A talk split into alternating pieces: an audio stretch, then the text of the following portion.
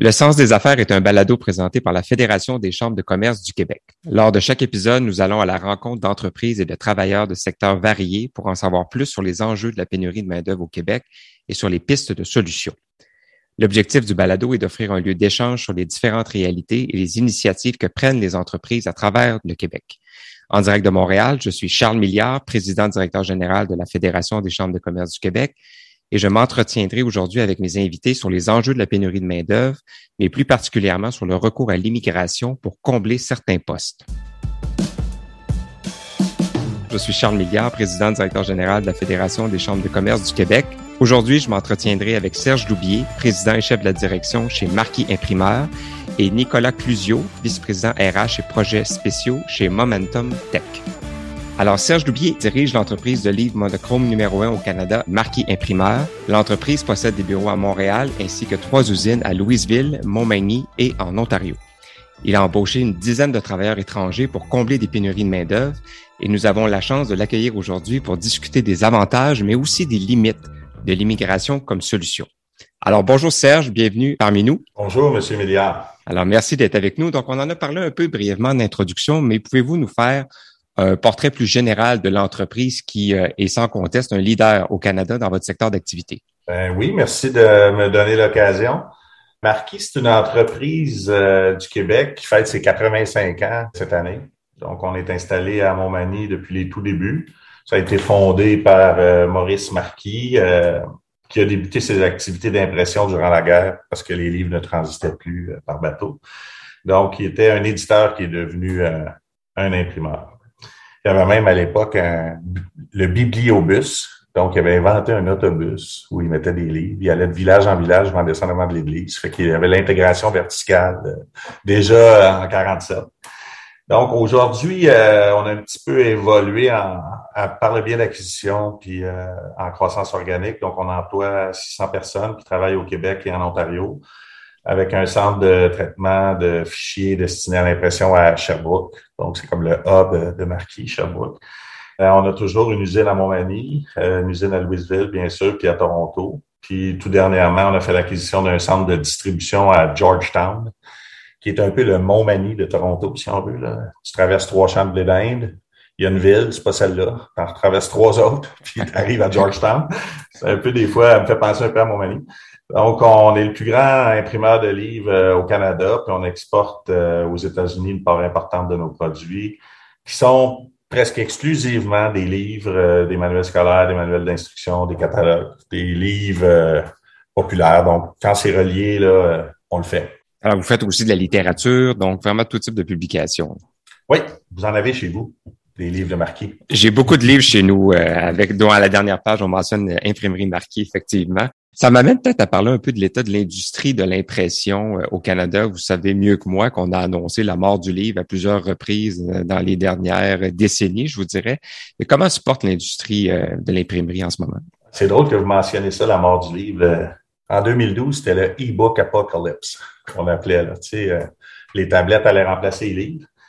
À l'époque, on avait 22 millions de chiffres d'affaires, puis on a acheté deux usines qui, elle, en avait 44. Donc, on a acheté deux fois plus gros que nous en 2012, pendant l'apocalypse. Fait que, on croyait quand même au livre. Si on regarde le marché de l'impression, c'est un marché mature qui demeure solide puis résilient euh, au changement technologique. Je peux pas élaborer euh, à propos du marché en général, mais je présume que notre situation a des similitudes avec les autres imprimeurs qui sont spécialisés dans des segments qui sont différents du nôtre. C'est une industrie qui est fragmentée, qui a beaucoup d'opportunités de consolidation, qui demeure une industrie qui nécessite beaucoup de dépenses en immobilisation. C'est assez important en termes de capitaux. Donc, souvent, les investissements en ce moment vont viser à réduire l'impact des ressources humaines sur les activités de l'entreprise, puisque les ressources humaines sont très difficiles à séduire et euh, à trouver. Donc, l'industrie, euh, elle offre de bons avantages à ses travailleurs, de bons salaires, des environnements climatisés, propres, dans bien des cas, euh, trois ou quatre jours par semaine de travail. On est un petit peu en déficit d'attention de la part des chercheurs d'emploi, un peu de notre faute, faut le dire. On a peut-être pas assez travaillé en amont. Puis là, ben aujourd'hui, euh, il faut retourner dans les écoles, venir parler de notre industrie. Donc, c'est un peu la situation que je vois là. C'est un marché qui est encore bon, qui est solide, mais qui a des défis euh, au niveau de l'emploi qui sont très importants. Vous l'avez mentionné, une industrie mature, mais qui demeure forte. Donc, on peut présumer, et j'en suis le premier content, qu'il ne se passera pas avec l'industrie du livre, ce qui s'est passé avec l'industrie du DVD ou l'industrie du CD euh, dans la musique ou dans le cinéma. Ouais. Tu sais, si on regarde, mettons, Marquis, qui est quand même un gros joueur au Canada, le, plus gros joueur en nombre de titres euh, et en revenus. Avec peut-être 150 millions de business, euh, on est quand même dans un marché d'autour de 5 milliards. Pas très loin de chez nous, en comptant les États-Unis. Donc, on est un grain de sable dans le marché du livre euh, en Amérique du Nord. Fait que c'est un gros marché. C'est solide. L'objet livre a traversé le temps euh, un peu comme la fourchette. À un moment donné, Umberto Eco disait ça, un livre, c'est un peu comme une cuillère et une fourchette. On l'a assez amélioré. à, un moment donné, si tu veux lire un livre, c'est quand même un objet intéressant. Ouais. Excellent. Ben, en fait, euh, vous savez, le, cette première saison-là du balado de Sens des affaires porte sur les enjeux de pénurie de main-d'œuvre partout au Québec, dans tous les secteurs d'activité. Donc, évidemment, vous ne faites pas exception à la règle. Comment se vivent les enjeux de pénurie de main-d'œuvre concrètement dans une entreprise comme Imprimeur Marquis? En ce qui a trait à Marquis, la réalité, c'est que le marché, il est là comme il était il y a 10 ans. Il est plus polarisé. Ce qui a beaucoup changé, c'est tout ce qui gravite autour du secteur manufacturier comme autour du secteur de l'imprimerie. Donc, les écoles de métier dans notre secteur ont presque toutes disparu. Il reste l'école phare de l'industrie graphique qui est le collège antique, mais il ne peut pas répondre aux besoins de formation en région adéquatement. Nous, on avait une école d'imprimerie à la Pocatière, il y en avait une dans Beauce, euh, il y en avait plusieurs, il n'y en a plus, là, ils ont toutes fait. Donc, notre secteur, il manque d'amour un peu. On est moins sexy qu'on l'a déjà été un peu par notre faute, comme je le disais tantôt. On a plus de difficultés à attirer les employés. Les employés potentiels sont plus sollicités par les autres secteurs qu'ils l'étaient. Donc, on vit dans une période où il faut s'adapter à un marché de la main-d'œuvre qui présente des défis très importants. Vous parlez de la formation. Euh, qu'est-ce que ça demande comme formation, plus précisément, au niveau de l'imprimerie? Des formations techniques, connaître euh, la différence entre une plaque et un blanchet. C'est des choses de base qui pour quelqu'un qui est nouveau, ne euh, peut pas connaître. Donc, en pré-presse, on a des infographistes qui travaillent dans le secteur de l'imprimerie. Nous, on en engage euh, une cinquantaine en ce moment. Donc, ça prend des gens qui traitent les fichiers déjà. Donc, cette formation-là, euh, elle se fait par le biais de cours. Là, maintenant, on a formé l'Université Marquis, fait qu'on fait nos propres formations, on n'avait pas le choix. Les autres formations, c'est des formations techniques, technologiques. On avait des écoles pour les pressiers. Maintenant, ben, il faut apprendre le métier de pressier sur place ce qu'on fait avec euh, nos gens. Ça prend des fois un an. Les colleuses, euh, faut voir que c'est des machines des fois qui ont 80 pieds de long, 40 pieds de haut. Puis il y a un gars qui pèse sur le piton, puis ça part, que soit certain que tout est correct. Donc, c'est un peu impressionnant quand tu arrives la première fois. Le monstre euh, est, difficile à dompter. Donc, c'est un mélange de formation technique et technologique auquel on, on doit s'adonner parce qu'il n'y a plus personne d'autre qui le fait. Donc, des enjeux de recrutement, des enjeux de formation, puis vous prenez le problème à bras le corps en ayant vous-même vos formations euh, maison, je dirais. C'est quoi les impacts de ce manque de personnel-là? Quels sont les effets négatifs concrètement sur les opérations chez Imprimeur Marquis? Si on avait une baguette magique, par exemple, pour faire apparaître des employés formés, on pourrait croire d'à peu près 25% sans CAPEX, sans dépenses en immobilisation. Ce qui augmenterait significativement la rentabilité, vous comprendrez, puisque hmm. ce serait juste d'utiliser les actifs qu'on a. Euh. Donc, notre croissance est tributaire de notre capacité à embaucher. Puis aujourd'hui, euh, on manque de main-d'œuvre. Puis on est conscient que demain, ça va être pire. On n'a pas la tête dans le sable euh, comme une autruche. Donc, on, a des grands défis. Nos délais de livraison s'allongent en raison de la non-disponibilité de main-d'œuvre. Le côté positif qu'il pourrait avoir, s'il y en a un, c'est que ça nous force à investir en automatisation. Et euh, la vélocité de nos investissements est pas suffisante. Même si on a accéléré notre plan à horizon 2025, puis on a fait une grande partie de nos investissements en 2022, on les a ramenés. Le gouvernement nous a aidé un peu à soutenir notre plan de croissance accélérée. C'est des programmes qu'il y avait suite à la pandémie pour un peu euh, mettre de l'ordre là-dedans. Donc, clairement, on pourrait accepter plus de travail, on aurait plus de revenus si on avait plus d'employés. On va reparler de l'automatisation un peu plus tard dans notre discussion parce que ça fait partie d'une des solutions, euh, évidemment. Mais vous mentionniez que demain, ça va être pire. Effectivement, les experts s'entendent pour dire que la pénurie de main-d'œuvre, on en a pour encore au moins 7, 8, 10 ans. Ma question, c'est est-ce que le problème de pénurie de main-d'œuvre chez vous est récent ou comme plusieurs, c'était quelque chose qui existait même avant la pandémie et qui a vraiment juste été exacerbé par la pandémie? La situation, elle se dessinait depuis longtemps. La pandémie, elle a accéléré tout ça. Elle a accentué puis accéléré. La demande pour nos produits en même temps, pendant la pandémie, ben, elle a explosé. Donc, on a eu la tempête parfaite un petit peu, nous autres. sais, on sent avec la pandémie, j'y reviens, mais on a comme franchi une étape. Les gens ont comme réalisé qu'ils pouvaient être à la maison un petit peu plus. Puis que ça marchait pareil. On offre des semaines de trois jours, les employés euh, sont contents, tout ça, mais je pense que comme en industrie, on aurait pu voir venir davantage. Sauf qu'avant, nous, on disait, ben parlez-en dans vos familles, puis on engageait le neveu, puis le beau-frère, puis euh, là, aujourd'hui, on donne 2000 dollars à un employé qui nous réfère un employé. Mm-hmm. Euh, avant ça, euh, on avait juste à le demander ici et là, puis ça rentrait. Donc, en tout cas, on ne s'est pas adapté à la vitesse où il fallait. Vous êtes un témoin privilégié de ce qui se passe dans plusieurs régions au Québec, dans la Nodière, en Ontario. Est-ce que vous voyez des différences régionales dans l'accès aux employés puis dans la facilité ou pas à recruter, dépendamment de la région? Énorme. Parce que j'ai une usine à Toronto, j'en ai une à Montmagny, puis dans le milieu, j'en ai une à Louisville. Par exemple, j'ouvre un poste. À Toronto, des fois, j'ai 65 CV. À Louisville, j'en ai 5. Puis à Montmagny, on fait le party son. La différence est, marquée. Il y a un écart, bien sûr, entre Louisville puis euh, qui est plus près de Montréal. Euh, mais Montmagny est davantage isolé. Donc, le bassin de gens est tout simplement plus réduit dans ces régions-là. Même si on a les bons avantages, on est limité en termes de démographie. On va pas y arriver. Le gouvernement regarde souvent la création d'emplois pour l'attribution euh, de subventions ou d'aides. Mais dans le fond, si mes emplois que j'ai créés, je les ai pris chez le voisin, Québec gagne pas grand-chose là-dedans. Donc, on, a quand même une discipline à Montmagny. On n'est pas encore dans une guerre où on se vole tous les employés, mais c'est beaucoup plus difficile en région. Beaucoup plus difficile. Alors, évidemment, il y a des différences importantes entre le Québec et l'Ontario. Je pense, je vous souffle une réponse à l'oreille, qu'une des différences, c'est peut-être le recours ou l'utilisation des personnes immigrantes dans le marché du travail. D'ailleurs, ça va faire partie des solutions dont on va discuter après la pause. Je vous rappelle qu'on est avec Serge Loubier, qui euh, est président directeur général chez Imprimerie Marquis. Alors, à tout de suite. Vous cherchez des solutions et des outils en lien avec vos enjeux en ressources humaines? Entièrement gratuite et accessible à tous, la plateforme Pratique RH met à votre disposition un répertoire d'articles, de programmes et de ressources abordant différents thèmes comme la pénurie de main-d'œuvre, la gestion de la diversité ou encore le développement des compétences. Nous vous donnons rendez-vous dès maintenant sur pratiquerh.com, pratique avec un S, rh.com. Alors, nous sommes de retour au sens des affaires avec euh, Serge Loubier, qui est président directeur général de Marquis Imprimeur. Alors, on a eu l'occasion dans la première partie euh, du balado de discuter évidemment de la situation de la pénurie de main-d'œuvre dans le secteur d'activité de l'imprimerie. On en vient maintenant aux solutions. Et évidemment, une des solutions intéressantes euh, pour tout ce qui est manufacturier, même dans d'autres secteurs d'activité aussi, c'est le recours à l'immigration aux travailleurs étrangers temporaires ou à l'immigration dans un sens plus large.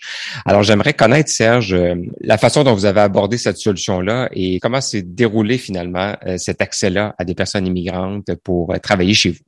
Ça a été une aventure, je devrais dire. Euh, on a d'abord essayé d'estimer de où devraient venir ces gens-là, puis on en est venu à choisir l'île Maurice à cause du fait francophone.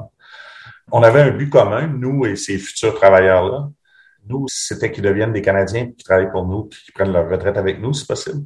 Puis eux, ben, c'est de devenir des Canadiens. Puis le fait français, lorsqu'on arrive aux différents examens d'acceptation euh, pour la citoyenneté, ben, si tu parles français, c'est quand même plus facile pour un Mauricien que pour un Philippin.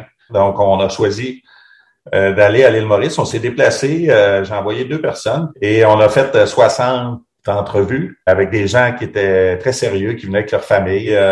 on en a choisi 12. On n'a pas choisi 12 juste comme ça. C'est que le gouvernement impose un peu des quotas, si on peut appeler ça, ou une limite à ne pas dépasser, qui est 10% de la masse salariale ou du nombre d'employés. Donc, quand tu as 120 employés, ben, tu as le droit d'en faire venir 12. Avant, c'était 20 Nous, ben, ça nous nuit considérablement. Puis je trouve que ça sert absolument à rien. Puis c'est contre-productif qui nous limite. Si je peux me permettre, il y a eu certains élargissements dans certains secteurs d'activité, mais euh, je pense entre autres à la transformation alimentaire.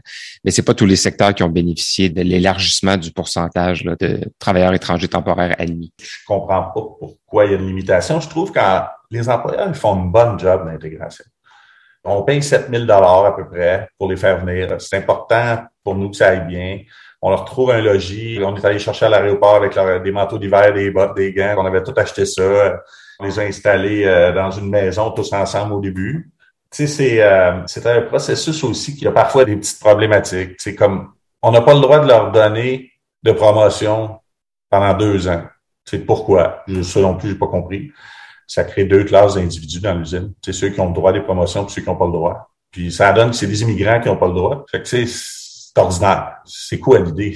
Puis en plus, si je leur donne des promotions, je pousse les travailleurs québécois vers des postes plus hauts. Parce qu'on manque tellement de monde que si je veux donner une promotion à mon grade 2 pour qu'il devienne grade 3 pour qu'il augmente son salaire, il faut toujours bien que j'aie un grade 1 qui prend sa place. Fait que là, ça nous bloque pendant deux ans. Fait que je sais pas pourquoi c'est des mesures du gouvernement qui, traînassent d'années euh, passées. Mais sinon, c'est une, super expérience. Mais tes commentaires illustrent bien la, complexité pour les employeurs de comprendre qu'est-ce qu'on peut faire, qu'est-ce qu'on peut pas faire quand on fait le recrutement de travailleurs étrangers temporaires. Donc, on accueille une douzaine de Mauriciens à Louisville, à Montmagny, des régions qui sont évidemment 100% ou presque francophones, qui sont des régions souvent tissées serrées. Comment ça se passe, l'acclimatation, et quel rôle vous avez joué pour favoriser cette acclimatation-là à la vie euh, dans la Nodière ou, euh, ou dans le Bas-Saint-Laurent? Nous, notre expérience, se situe à Montmagny, parce que les problèmes sont pas les mêmes à Louisville. Mais euh, on y vient là, bientôt. Donc, ces 12 travailleurs-là sont identifiés à Montmagny. Euh, à la rigueur, ils peuvent même pas aller ailleurs. Donc, ça sous-entend que notre équipe a été préparée avant. On a expliqué c'était où l'île Maurice, qu'est-ce qui se passait là-bas, pourquoi ces gens-là préféraient venir, c'était quoi le salaire moyen, comment ils amélioraient leur vie. À nos employés, on a fait un barbecue quand ils sont arrivés. On a essayé de trouver des spécialités mauriciennes, sans grand succès d'ailleurs. Puis ils ont mangé, mais j'ai l'impression qu'on n'a peut-être pas super bien réussi. Mais euh, l'idée était de, faire une petite intégration avec eux. Puis il faut s'assurer qu'il y a un logis euh, qui est correct. Il y a des maisons qu'on peut louer à Montmagny, à une agence qui spécialise là-dedans parce qu'il y a plusieurs autres employeurs qui en font venir. sais, nous, on est dans un environnement syndiqué. Qu'à partir du moment où ils rentrent chez nous, ben euh, ils sont au même salaire que tout le monde, il n'y a pas de différence. Donc, c'est d'essayer d'être aussi un peu aux aguets face aux problématiques d'adaptation. On a vécu des petites choses, donc il y, en a qui ont laissé des familles. C'est des gens qui sont très proches, puis là, d'un coup, sont très loin. Fait qu'il y a beaucoup d'ennuis, puis euh, c'est normal, là, ils sont comme déracinés, puis ils sont pas vieux. Ils sont en vingtaine. C'est la première fois qu'ils partent de chez eux. C'est loin, là, mon ami. Quand tu arrives à moins 22, là, puis que tu viens à l'île Maurice, c'est quand même une adaptation. C'est tout un changement, effectivement. Puis plusieurs sont en début de carrière, effectivement. Donc, c'est intéressant pour eux de leur faire comprendre que ça peut être une progression de carrière indépendamment des limitations dont tu as parlé tout à l'heure euh, pour les deux premières années. C'est une nouvelle façon de percevoir le marché du travail pour eux aussi, avec des codes qui sont différents. Donc, j'imagine qu'avec le temps qui passe, puis la confiance que les gens gagnent, euh, vont, pouvoir éventuellement aspirer à de plus grandes choses au sein de votre organisation. On approche de la fin, Serge. Évidemment, le recours à l'immigration, c'est une des solutions, comme on dit, un des leviers, comme j'aime le dire, de la pénurie de main-d'œuvre. Il y en a d'autres. On a parlé tantôt de l'automatisation, donc l'importance d'augmenter la productivité par le recours souvent à davantage de technologies. La question de la requalification de la main-d'œuvre aussi, donc des gens qui pourraient transiter d'un secteur d'activité à l'autre. Donc, comment le gouvernement peut aider à favoriser cette requalification-là? Une autre solution que j'aime beaucoup, moi, c'est le recours aux travailleurs expérimentés. Hein. donc, de permettre à des gens de plus de 60 ans, par exemple, de revenir peut-être une à deux journées par semaine. Je ne sais pas si c'est quelque chose que vous vivez chez vous, mais c'est une autre solution à court terme qui pourrait être utilisée. Tu as parlé tantôt de quelques limitations que le gouvernement euh, vous impose, mais est-ce que tu as d'autres idées sur comment on pourrait améliorer finalement la situation dans le domaine de l'imprimerie en matière de main-d'œuvre en terminant? Ben, il y a des choses qui se font avec la KIF et l'Association québécoise d'imprimerie. Eux, euh, ils ont eu de l'argent du gouvernement pour des formateurs. Donc, nous, on fait ce qu'on appelle du compagnonnage. On forme nos formateurs en ce moment, qui sont des employés d'expérience, des fois même retraités, qui reviennent juste pour ça. Puis, on les met avec un nouveau. Puis, il y a maintenant des subsides gouvernementaux pour payer ces gens-là. Donc, ça, c'est super intéressant. C'est pas très utilisé. Pour nous, euh, il faut aussi revaloriser nos métiers euh, de l'imprimerie. Toutes les formations euh, sont à revoir. Là, on est en train de faire des manuels avec des photos, parce qu'on est 5S, 7S même à Louisville. Donc, on fait des manuels euh, de formation, puis on peut avoir d'argent du gouvernement pour ça. C'est intéressant. Il faut valoriser les villes dans lesquelles on est installé. Puis il faut s'impliquer dans le logement des employés, sinon il n'y en aura pas. Fait que là, nous, on est dans les projets euh, de bâtir des choses avec un autre travailleur de la région. Juste des appartements pour commencer.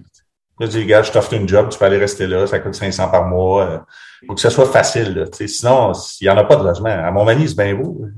Il n'y a pas de place pour rester.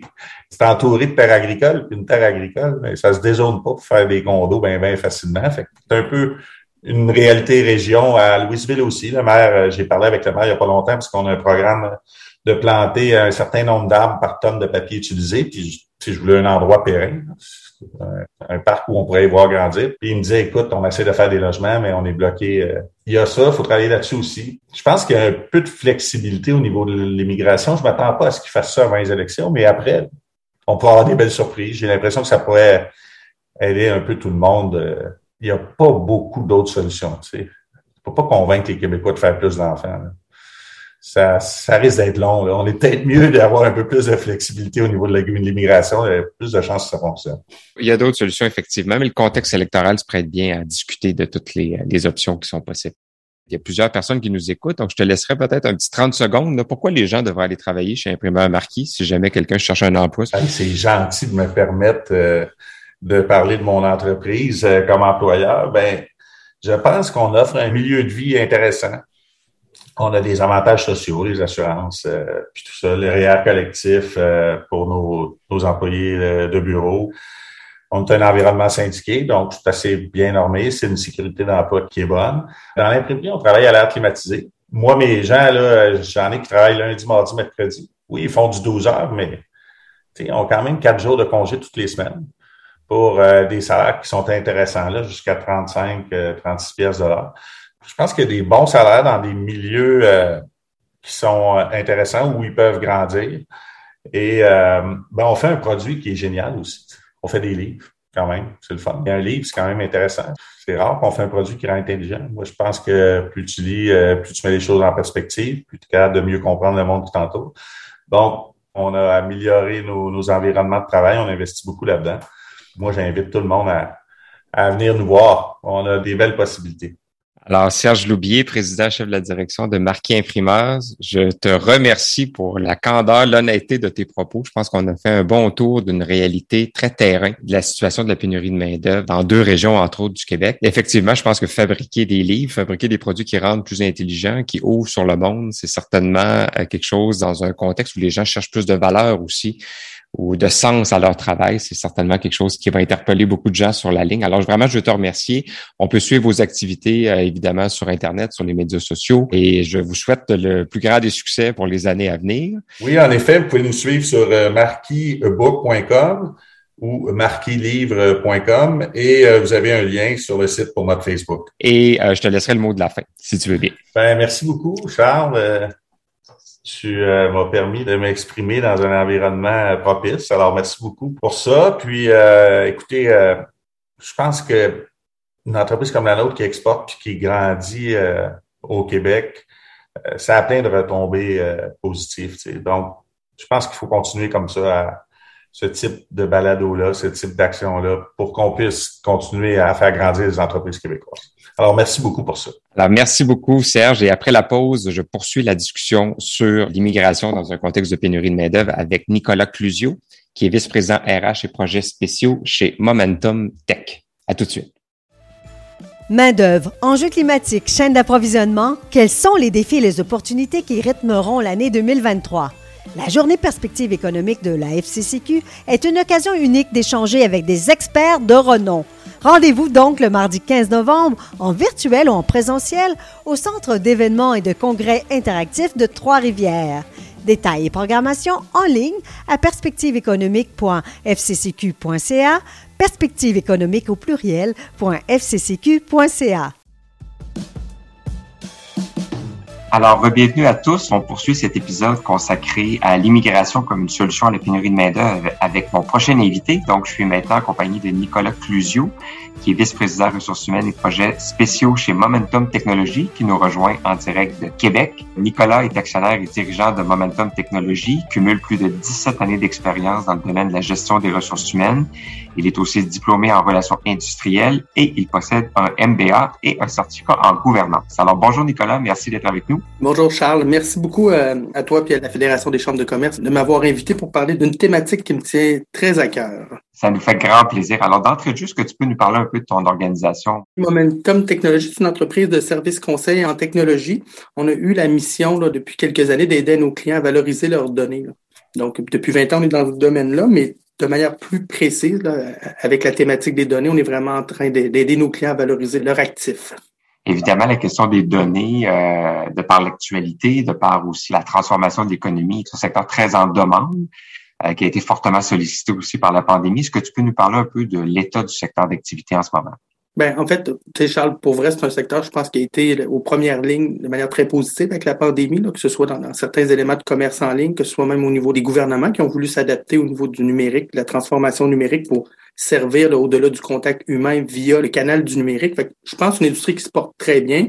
C'est une industrie où il y, a, beaucoup de choses qui se passent, là, tant au niveau du commerce en ligne, tant au niveau des services conseils, tant au niveau des produits aussi. Là. Il y a des belles firmes là-dedans au Québec. Il y a l'intelligence artificielle aussi où on se positionne comme économie au Québec. Donc, à mes yeux, à moi, c'est une industrie qui va très bien. Évidemment, même dans les secteurs d'activité justement qui vont très bien, il y a quand même des enjeux de pénurie de main-d'œuvre. Alors, comment ça se vit la pénurie de main-d'œuvre dans votre secteur? Je veux pas dire que c'est un nouveau et ancien, une ancienne thématique. Il faut savoir que il y a des firmes qui font, puis des entreprises qui ont des besoins en TI qui sont très génériques. Là. Puis on en reparlera peut-être un peu plus loin, Charles, mais il y a de tout un peu en TI. Là. Il n'y a pas juste le programmeur. Et dans le programmeur, il y a plusieurs technologies. Nous, c'est sûr que depuis 20 ans, Momentum, on a toujours été très spécialisé. On n'a pas été générique. Donc, moi, ça fait 10 ans, 12 ans que je suis en fait en recruteur en TI, puis plus spécifiquement chez Momentum. on a toujours été un peu en pénurie.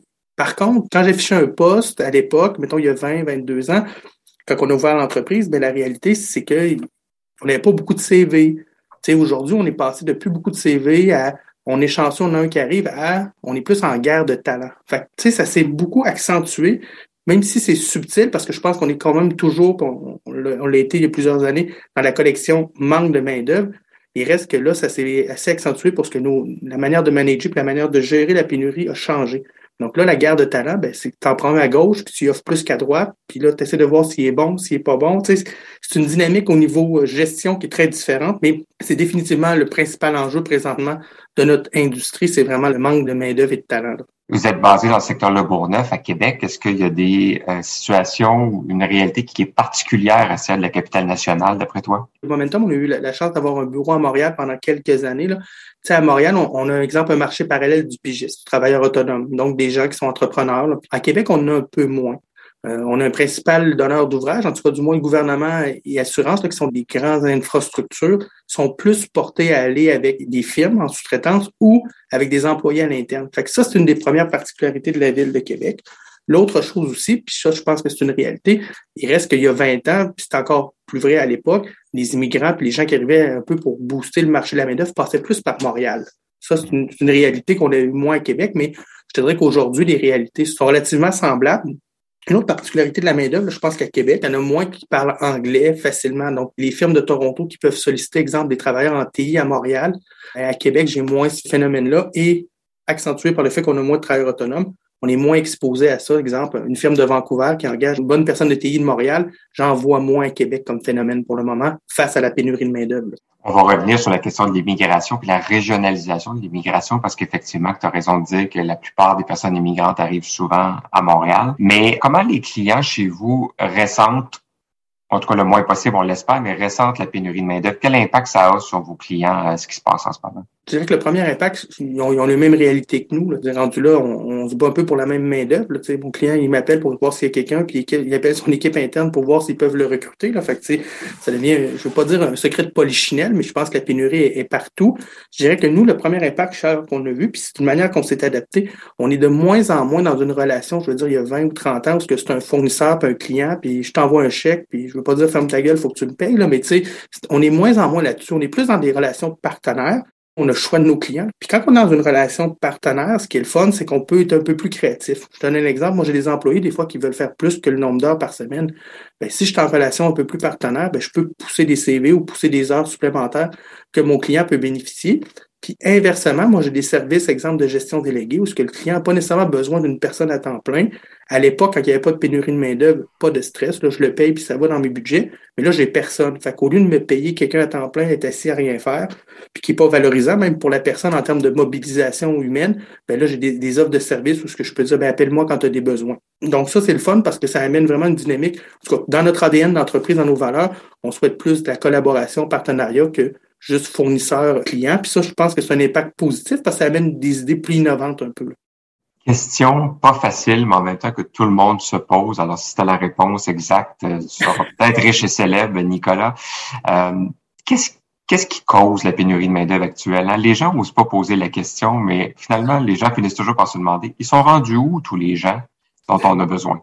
Charles, c'est drôle parce que moi, je suis dans le camp d'une. Il y a une des sciences qui est relativement, je veux pas dire parfaite, là, parce que la science est toujours imparfaite un peu à sa manière, mais on va s'entendre, toute la statistique et la démographie, c'est une science relativement prévisible. On, surtout au Québec, on, assez, euh, on sait le nombre d'immigrants qui rentrent, donc l'externe plus l'interne, on connaît les âges de nos gens. Là. Moi, je pense que c'est un secret de polichinelle qu'il y a des gens qui n'ont pas pris leur responsabilité il y a 10, 15 ans, puis qui auraient dû prendre d'assaut un peu la problématique puis régler ça. Là, on arrive au stade où on dit que finalement, au-delà de la pénurie de main-d'œuvre de la pandémie, il y a une pénurie de main-d'œuvre démographique. C'est une évidence depuis des années au Québec. Là. Fait que pour ça je trouve ça drôle un peu, mais moi, sans vouloir pointer du doigt une chose, je pense que c'est la natalité et les travailleurs actifs. Je regarde à Québec dans des phénomènes, là, moi je m'implique à certains éléments au niveau de la main-d'œuvre. On voit les jeunes qui sont pas dans la population active, qui travaillent de 13 à 15 ans. C'est des nouveaux phénomènes. Quand on regarde les retraités qui vont revenir sur le monde du travail, avec la pandémie, il y en a qui se sont écœurés aussi. Puis il y avait moins le goût aussi d'aller donner, sais pas moi, 5-10 heures par semaine, puis s'exposer à un risque quand ils étaient retraités. Je pense que ça, les petits angles morts à gauche, à droite, ben, c'est toujours la même thématique de démographie qui nous rattrape. Effectivement qu'on a une courbe démographique défavorable depuis euh, quand même un certain nombre d'années. Ça ne date pas d'hier, effectivement. Si on en vient aux solutions, donc évidemment, le sens des affaires traite justement de ça. Donc, on regarde différents visages de la pénurie de main-d'œuvre et des solutions, donc la requalification, la formation, l'apport supplémentaire des travailleurs expérimentés et dans le cas qui nous concerne aujourd'hui, le recours à l'immigration. En quoi l'immigration, pour toi, c'est une solution euh, viable à la pénurie de main-d'œuvre qu'on vit actuellement? Moi, je pense que l'immigration doit faire partie d'une stratégie de main-d'œuvre diversifiée plus large. Là. La pensée magique de penser que c'est une, tu sais, on, on, a des enjeux pour on a une solution, je pense que ça ne marche pas. Fait que moi, effectivement, j'aime ton introduction, Charles. On est vraiment sur un des éléments qui peut être considéré. Donc, je pense que l'immigration, elle doit être faire partie du panier de solutions pour un entrepreneur puis pour les gestionnaires. Ce que j'aime beaucoup avec l'immigration, un, ben, on, si on y va en termes de marché, c'est un marché. Là. Donc ça, c'est intéressant. Tu n'es pas en train de, de, taper sur ta pointe de tarte. Là. Tu tapes sur une autre pointe de tarte. Je pense que ça, c'est important. L'autre chose que moi, j'ai beaucoup apprécié depuis le temps qu'on en, en fait chez Momentum, donc presque la journée 1, d'accueillir des professionnels formés à l'étranger, c'est aussi l'expertise qui est différente c'est une expertise des fois d'affaires différente. C'est pas toujours évident d'avoir quelqu'un qui a travaillé dans certains domaines, puis qu'on n'a pas nécessairement beaucoup au Québec, qu'il y a plus à l'étranger. Puis aussi toute l'expertise qui vient avec. Puis ça, c'est important parce qu'il y a des technologies. Il y a une époque, là, pour rapidement au niveau technologique, où l'Amérique du Nord avait un peu un monopole des bonnes technologies. Là. A des époques, là, on en parle des fois, parce que les années 90, on envoyait tous nos consultants du Québec en Europe parce qu'on était vraiment avancé avec des technologies comme Oracle et Microsoft à l'époque. Aujourd'hui, le monde a un peu changé. Fait que là, ça nous permet de rattraper ces talents-là ici. Ça, c'est très intéressant. C'est le volet aussi, la relation avec le monde du travail. Les gens issus de l'immigration. Moi, je suis chanceux, je travaille avec des professionnels. Je fais attention parce que je sais qu'il y a des entrepreneurs qui travaillent pas toujours avec des professionnels, fait qu'ils n'ont pas toujours le même contexte positif. Mais moi, généralement, le métier de consultant, le nombre d'heures, la loyauté, toute la relation qu'ils ont avec le travail, est très positive. On, est moins dans les articles de journaux, je peux-tu travailler une heure par semaine puis être payé 40, puis je suis tout le temps productif? On est moins là-dedans que les gens issus de l'immigration a priori. Comment ça se vit concrètement chez Momentum Technologies, euh, le recours à l'immigration? Parle-nous un peu du quotidien. Tu sais, les gens voient aujourd'hui ce qu'on est Momentum, puis j'essaie de leur faire un peu la genèse. nous, il y a 20 ans, on a engagé une première personne issue de l'immigration qui avait ses propres permis. Là. Donc, on n'était pas nécessairement dans l'immigration pure, plus de ramasser l'aspect positif de la main-d'œuvre qui arrivait au Québec. Donc, on a commencé il y a 20 ans qu'une première personne, le Roger Lio, puis qui est encore chez nous aujourd'hui, même actionnaire. Fait qu'on a un premier exemple très positif. On a fait de gravité. On est allé des fois à Montréal à des époques avec des programmes de régionalisation. On partait 10 euh, recruteurs à Montréal dans des sous-sols pour essayer de donner des chances à des premiers travailleurs. Là, ça me rappelle des beaux souvenirs parce que tu sais, c'est le fun, t'offres euh, des opportunités à des gens de travailler dans leur champ de compétences qui n'étaient pas toujours. Puis, bon, il y a à peu près une dizaine d'années, on s'est mis à aller faire des missions de recrutement à l'étranger. Là, c'est une autre game. C'est-à-dire que tu prends la personne, tu dois questionner sur, c'est quoi son projet? Puis, dans le monde, mettons, les Français, des fois, sont plus sur le modèle expatrié. Donc, on va aller goûter la vie du Québec euh, un, deux, trois ans. Puis, il y en a qui restent, il y en a qui restent pas. Puis, quand tu arrives dans certains pays, là, sans les nommer, parce que là, ben là, ils ont beaucoup moins de sous. Leur objectif, c'est quitter leur pays pour, à la limite, peut-être leurs enfants pour une vie meilleure. Ben là, tu es plus dans une immigration plus permanente. Donc, on passe avec un programme temporaire. Puis par la suite, il y a des ponts qui sont faits avec les programmes du gouvernement pour qu'ils deviennent permanents, comme jusqu'à citoyens canadiens. Donc, ce qui est le fun, c'est que c'est très coloré et comme aventure. Puis ça, c'est vraiment plaisant parce que c'est dynamique. Là. Chaque histoire est différente. Là. On peut penser que c'est pareil, mais quand tu parles avec la personne, ben là, elle a un cousin que son papa est décédé, puis sa maman, puis là, il est en adoption. Fait que là, tu as dans le dossier d'immigration un enfant qui est adopté. Fait que là, il faut que tu travailles le dossier différemment. Donc ça, je trouve ça le fun parce que chez nous, ben, ça amène des beaux défis au niveau des ressources humaines, puis des beaux défis de gestion, euh, en tout cas très positifs. Il y a plusieurs organisations, instances qui se mêlent à juste titre du recrutement international puis de la régionalisation de l'immigration. Donc, euh, les chambres de commerce, différentes associations, les municipalités, le gouvernement. Alors, est-ce qu'on en fait assez et est-ce que les différentes initiatives sont bien connues des entrepreneurs comme toi, d'après toi? Moi, ça fait honnêtement plusieurs années que j'en fais, puis je peux pas dire que j'en perds encore mon latin, mais si on y va sur, admettons, juste l'immigration au niveau des programmes légaux, parce que c'est un droit administratif et légal, de pouvoir recruter, exemple, à l'étranger, ben là, tu as les deux paliers de gouvernement, provincial et fédéral. Quand tu arrives dans l'accueil, ben là, tu as le provincial qui en prend une partie. Après ça, bon, tu as le municipal qui en prend une partie. Tu as l'entreprise qui essaie d'en prendre une partie. Puis là, tu as des chassés croisés. Puis, tu sais, les entrepreneurs, il y, a, plusieurs années, j'entendais dire, ben c'est pas ma responsabilité. Tu sais, ultimement, comme entreprise, tout devient un peu ta responsabilité. Puis tu peux en prendre moins parce que tu dis, il y a quand même des gens de tout ça qui ont des responsabilités mais tu sais, je connais bien Marie-Christine La Douceur à Montréal, qui fait un gros travail avec la ville de Montréal. C'est des belles initiatives. Mais ultimement, l'entreprise, quelqu'un l'employé, as beau dire, passe par la ville, ils ont un bon service, puis c'est vrai. Ultimement, l'entreprise, c'est lui qui vit au quotidien avec le travailleur. Fait quand il dit, j'ai pas de médecin de famille, euh, j'ai pas de garderie, j'ai pas trouvé d'appartement, tu peux dire comme entreprise, ben là, je suis pas la société civile. Là, moi, j'ai un travailleur qui aide à contribuer à la création de richesses pour payer la société civile. Mais la réalité, c'est que la chaîne est difficile de ce temps-ci. Puis elle est vrai partout. Là. C'est pas juste au niveau de l'immigration, c'est vrai pour tout le monde. Mais les gens sous l'immigration, ils ont moins les comment ça, le réseau, les réflexes, des fois les sous. C'est beau de dire j'ai pas de médecin de famille, il va au privé, mais est-ce que l'immigrant a les moyens de se payer un, médecin privé quand il arrive dans sa première semaine? C'est des questions qui, comme entreprise, tu dois faire un peu attention ou du moins tu dois considérer dans, dans ton approche avec le travailleur étranger. Nicolas, tu es un entrepreneur à l'extérieur de Montréal. Donc, est-ce que tu estimes que tu es suffisamment outillé pour attirer suffisamment de personnes immigrantes euh, chez vous par les différentes organisations ou les différents programmes qui existent en ce moment? Là, de manière plus claire, je te dirais oui, parce qu'au niveau de maturité d'entreprise que je suis, oui, je suis correct. Est-ce qu'une entreprise qui commence aujourd'hui, je te dirais que sur Québec, un, on est chanceux, on a Québec International qui a fait un grand travail depuis des années. Je sais qu'il y a des, organisations, je regarde la Fédération des chambres de commerce, vous avez mis en place là, depuis un certain temps des formations aux entrepreneurs. J'ai eu la chance de participer, là, je pense, en collaboration avec euh, la chaire de recherche avec Camille Bégy pour l'Université Laval. Tu sais, c'est des belles initiatives. Quand tu parles aussi des je sais que le gouvernement, il y a quelques années, s'est positionné pour euh, être un agent d'intégrateur pour ces gens-là. Mais tu sais, comme je te disais, Charles, je pense que oui, il y en a beaucoup, mais c'est pas toujours facile. Je pense que la réalité va être oui, mais quelqu'un qui lève la main, faut qu'il s'attende qu'il y ait un cycle d'apprentissage, euh, bâtir des réseaux. C'est pas parce que tu dis je veux recruter à l'étranger. Puis l'autre écosystème aussi, Charles, qui, s'est mis en place, c'est qu'il y a des fournisseurs de services qui sont mis à offrir un peu plus du clé en main. Puis comme entrepreneur, ben, il faut les considérer positivement. Faut faire attention parce qu'il y a des histoires d'horreur. Lorsque tu dis, moi, je veux cinq personnes, puis je vais te amener les cinq du Guatemala, ils vont faire des chambres d'hôtel dans ton industrie. Faut se poser des questions, faut les challenger, mais il reste quand même qu'un petit écosystème de clés en main qui s'est mis en place, qui n'existait pas il y a plusieurs années. Fait que je pense qu'aujourd'hui, il y a des belles choses. C'est tellement compliqué recruter à l'étranger. On voudrait tellement que ce soit facile comme entrepreneur qu'il y a une zone grise qu'il faut qu'on accepte, qu'il faut qu'on s'investisse comme entrepreneur. Je pense qu'un des enjeux, c'est de bien faire connaître nos régions directement à l'étranger.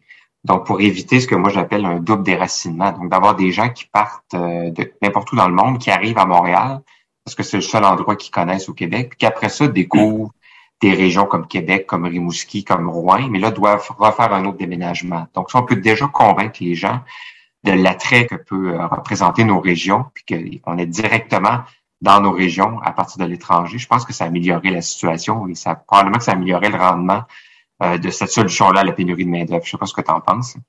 Ah ben je suis tout à fait d'accord. Puis tu sais, je vais te faire une anecdote. Là. Il y a une chambre de commerce euh, sur la rive sud de Québec là, euh, que je sais qu'à un moment donné, ils se sont mis à parler. On va prendre des gens issus de l'immigration. Puis tu sais, à un moment donné, il y a un entrepreneur qui en fait qui s'est levé puis qui a dit là, là prendre des gens issus de l'immigration, c'est pas juste de voir l'impact positif. On a des choses à mettre en place. C'est des conditions gagnantes. Si vous décidez d'en prendre plusieurs exemples du Maghreb, ben, y a une épicerie qui est prête là, à avoir une section d'épicerie du Maghreb? Là? Êtes-vous prêt à offrir peut-être des transports sur ceux qui n'ont pas de transport pour qu'ils aient à la mosquée de Québec à l'occasion prier? Fait que, tu sais, je te dirais, Charles, tu as tout à fait la bonne approche. Moi, je pense que les gens des affaires, il faut qu'ils continuent à prendre du leadership aussi dans la société civile indirectement, puis dire, ben, on va les accueillir. Mais la bonne nouvelle, moi, j'entends des belles choses de plus en plus en région.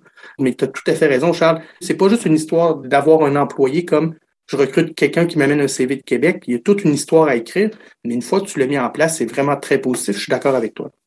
On approche de la fin de notre entretien, Nicolas. Euh, je te donne une baguette magique pour régler le problème de la pénurie de main-d'œuvre. Qu'est-ce que tu en fais? Moi, j'ai deux choses qui me chatouillent. Là. Tu sais, je pense qu'il faut faire attention. Là. J'entends beaucoup le nombre d'accueils limités qu'on a au Québec. Là. Je ne fais pas de politique, mais tu sais, est-ce qu'on est capable d'en prendre, admettons, un 5 000 de plus? Le premier élément positif pour qu'une personne s'intègre dans une société, c'est le travail. Je pense qu'on n'en manque pas d'emplois au Québec. Est-ce qu'on faut le doubler le nombre? Je pense pas, mais est-ce qu'on pourrait gratter un peu pour augmenter un peu les seuils d'immigration? Je pense qu'il y a quelque chose à réfléchir à ce niveau-là, puis je comprends que c'est pas la seule solution.